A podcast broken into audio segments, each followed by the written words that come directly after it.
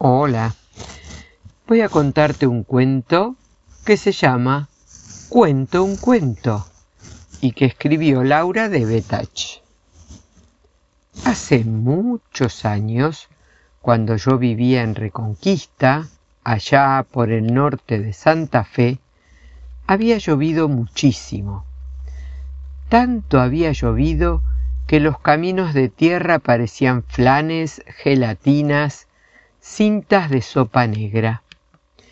Nosotros teníamos que ir a otro pueblo y como los colectivos se empantanaban en los flanes, las gelatinas y las sopas negras, había que viajar en tren.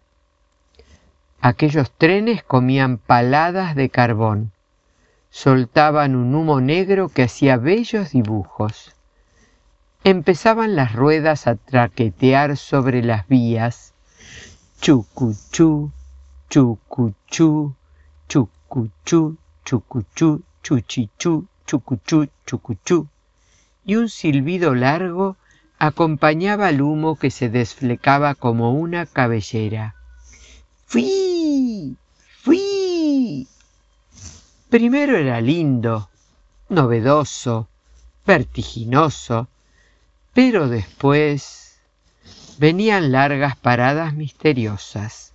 El tren se empacaba en medio del campo como si obedeciera al capricho de algún dios.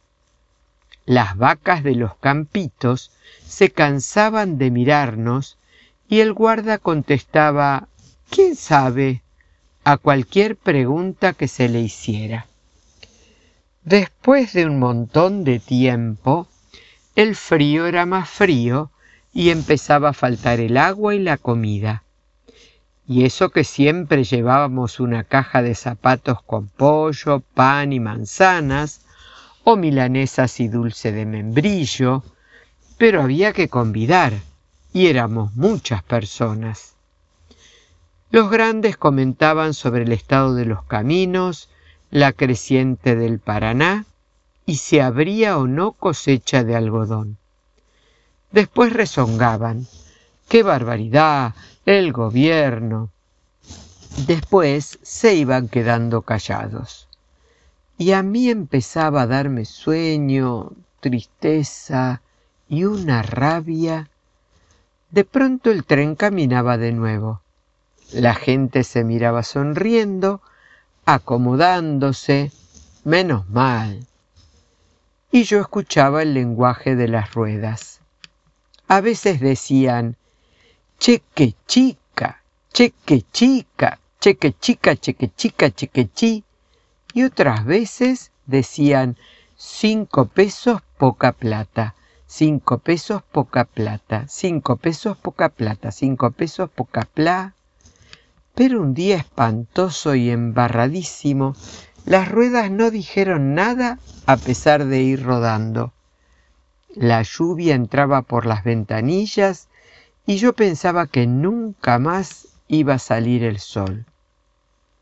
Entonces, una viejita de pañoleta que venía con una canasta me dijo, como leyéndome el pensamiento, ¿Sabes lo que dice el tren hoy?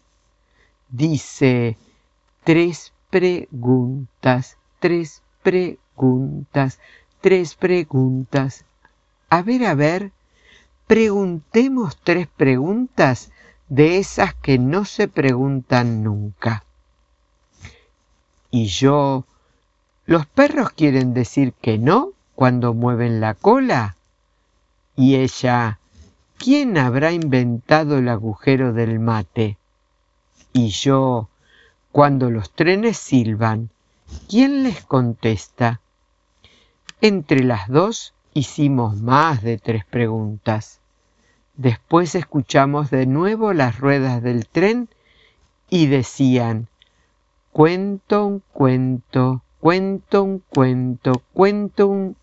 También decían, me contaron y te cuento, me contaron y te cuento, me contaron y y ella me contó más de un cuento y yo le conté los cuentos que sabía. Y salió el sol. Por suerte conocí muchas viejitas preguntonas, muchos trenes, hice viajes y resultó lindo eso de escuchar y a veces callar. Solo callar para que las voces de algunas cosas llegaran.